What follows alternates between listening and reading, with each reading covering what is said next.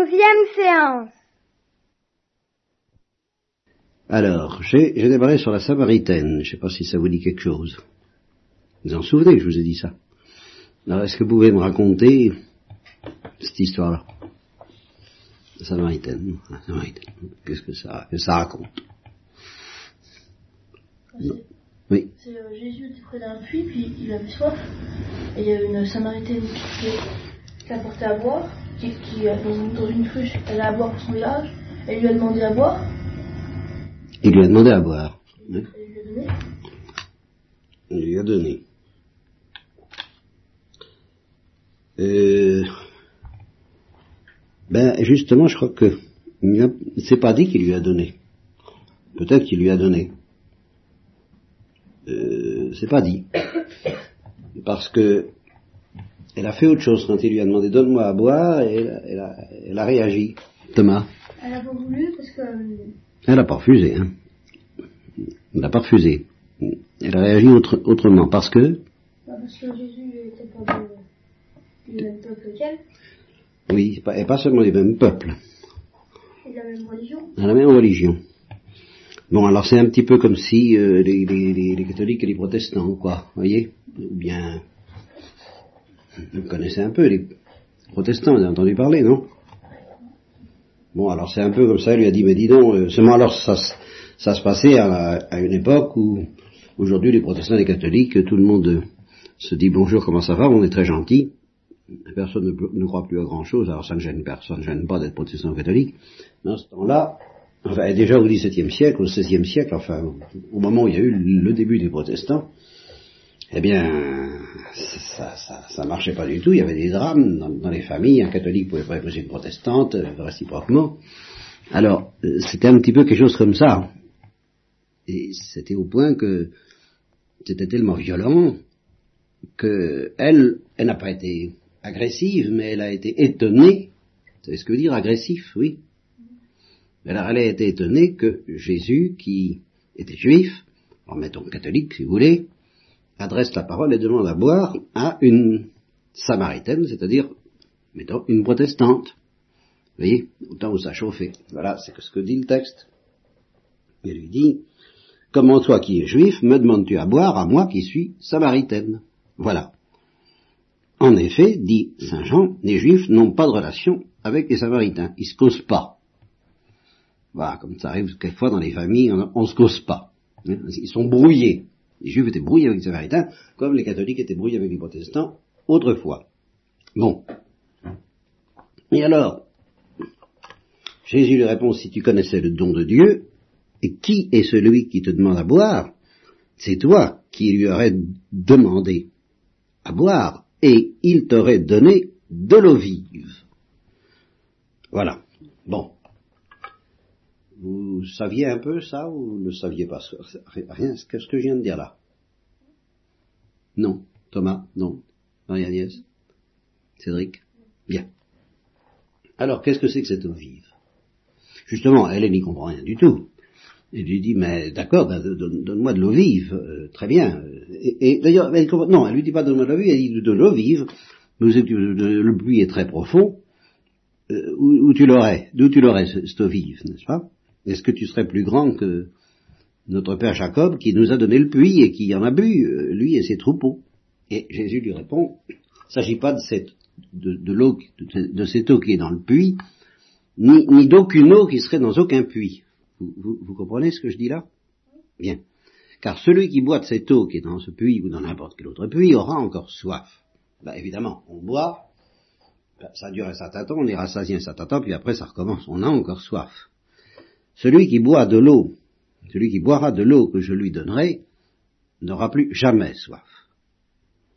Mais l'eau que je lui donnerai deviendra en lui une source d'eau vive, jaillissant pour la vie éternelle. Ça, c'est toi qui le dis. Mais ce sang, euh, est-ce que tu peux dire que grâce à ça, tu n'as plus jamais soif? Qu'est-ce que ça veut dire ne plus avoir jamais soif? Hein Et Ça ne t'empêche pas d'avoir soif quand, quand il fait chaud, que tu as fait une longue route avec les scouts, d'eau livide. Bon, alors, euh, qu'est-ce que ça veut dire ne plus avoir jamais soif? C'est ça que. Est-ce que vous avez une idée? Oui, David Bah, c'est au paradis, on a plus. euh, C'est ça, au paradis. Bon, mais sur la terre, on a soif. Thomas, d'accord? Cédric Bien. Eh bien, c'est pourtant pas ça que dit Jésus. Quand il parlait de l'eau vive, il parlait de la foi. Ah, Ça, ça, c'est toi qui le dis, mais enfin, est-ce que ça veut dire que tu comprends pourquoi celui qui a la foi, mettons, n'aura plus jamais soif?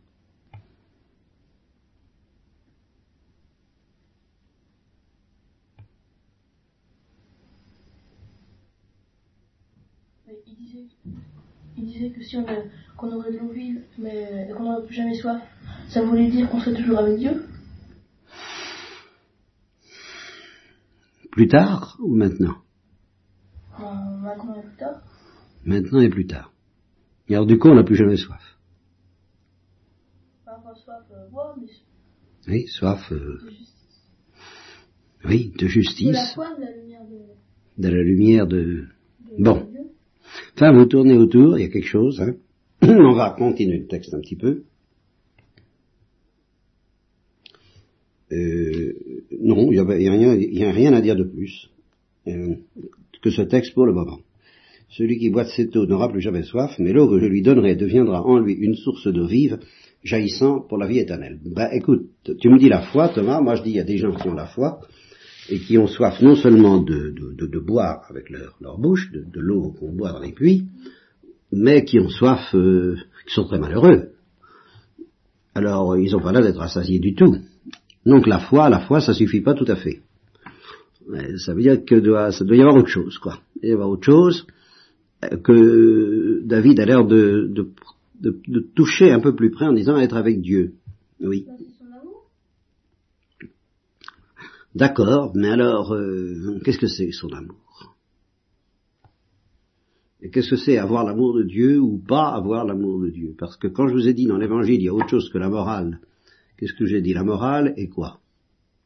Puis la pratique religieuse, quoi, je crois. Qu'est-ce que je vous ai dit? Dans l'Évangile, il y a, tu te rappelles Pascal, il y a, il n'y a pas que la morale et puis autre chose. Je me rappelle plus ce que je leur avais dit. J'ai dit, est-ce que vous, vous soupçonnez que dans l'Évangile, il y a autre chose qu'une morale, et puis, euh, bah si, euh, des dogmes peut-être Si vous aviez dit que c'était euh, le testament. Oui, oui, ça d'accord, mais je dis qu'il n'y a pas que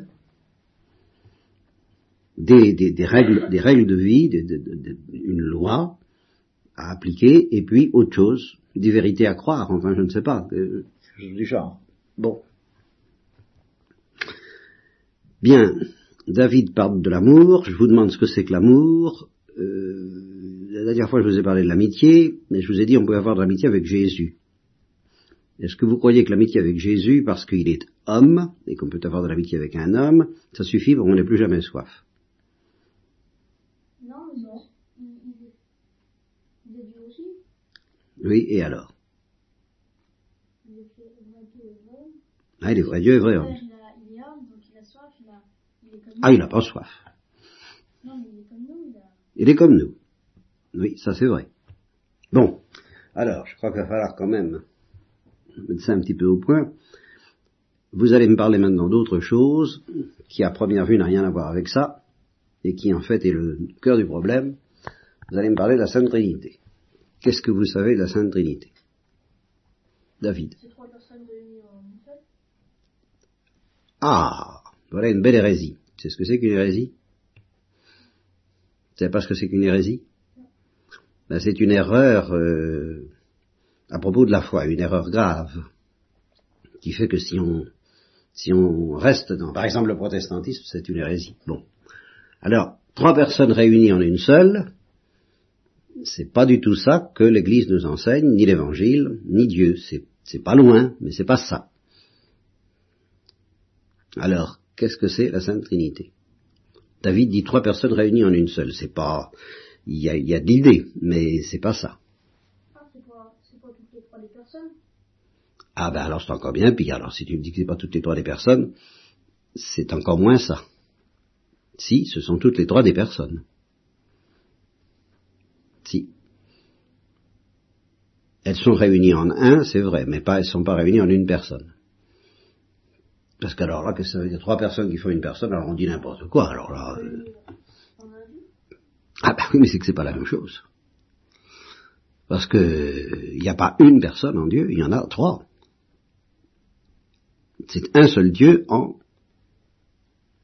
Cédric Un seul Dieu en Trois personnes. Très bien.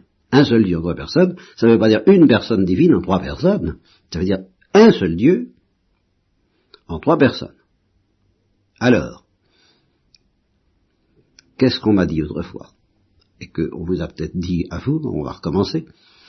Le Père est Dieu, le Fils est Dieu, et le Saint-Esprit est Dieu. Bon. Le Père n'est pas le Fils, le Fils n'est pas le Père. Le Père et le Fils ne sont pas Saint-Esprit, et le Saint-Esprit n'est pas le Père ni le Fils. Et cependant, tous les trois, ça ne fait pas trois dieux ni trois personnes, ça fait trois, ça fait pas trois dieux, ça fait un seul Dieu. C'est bien mystérieux, mais c'est comme ça. Est-ce que vous aviez compris les choses comme ça? Ce que je vous dis là, est-ce que c'est nouveau ou pas nouveau?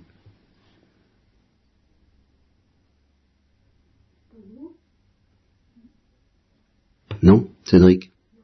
Bien. Mais ça vous avait déjà paru bizarre ou bien bon, vous dites pourquoi pas Ça m'avait paru bizarre. Et Cédric. Marie-Agnès Mm. David Ça t'avait pas paru bizarre Alors ça prouve que tu te casses pas la tête, hein, parce que c'est bizarre. C'est quand même très bizarre. Le Père est Dieu, le Fils est Dieu, le Saint-Esprit est Dieu.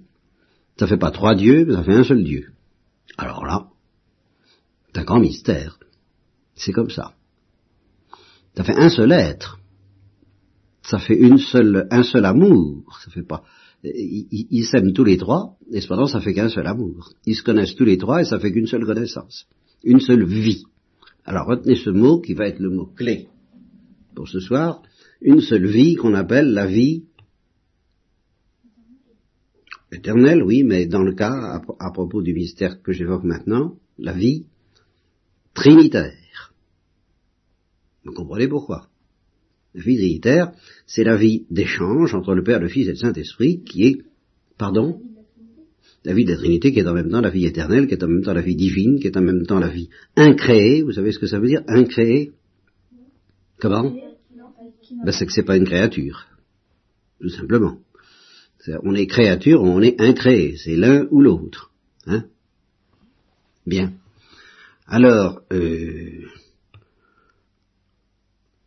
cette vie trinitaire, il s'ennuie pas. Pourquoi il s'ennuie pas? Première vue comme ça. Plusieurs dieux, voilà, ça y est. Allez, non, oui, c'est- un seul Dieu, mais alors pourquoi il s'ennuie pas? Ah, parce que les trois personnes les s'aiment. Bon, et parce qu'elles sont trois, ça fait une famille. Bien. Elles n'ont besoin de personne d'autre, parce qu'elles ont tout le bonheur possible à, à elles trois. Bien. Alors, maintenant, je vais vous poser la question, qu'est-ce que c'est que l'eau vive que Jésus promet à cette femme et à tous ceux qui croiront en lui? C'est pas la foi. La foi, c'est la condition. Mais plus précisément. Il vient de le dire. Le soulagement, la Trinité. Eh oui, c'est plus précisément la vie trinitaire. L'eau vive, c'est la vie trinitaire dont je viens de parler. Ça veut dire que nous, qui sommes des créatures, et qui sommes des animaux, des animaux intelligents, mais enfin des animaux, Dieu nous donne, par Jésus-Christ, et, et par la foi, à condition qu'on y croit, la vie trinitaire que les trois mènent ensemble. Cette vie-là descend en nous et nous est donnée, et à ce moment-là, on dit une chose qui est une question de vie ou de mort, qui est capitale, qu'il faut que vous reteniez. Alors là, c'est le mot à retenir, parce que je vous ai dit pas mal de choses aujourd'hui, encore que vous les saviez à moitié, à moitié.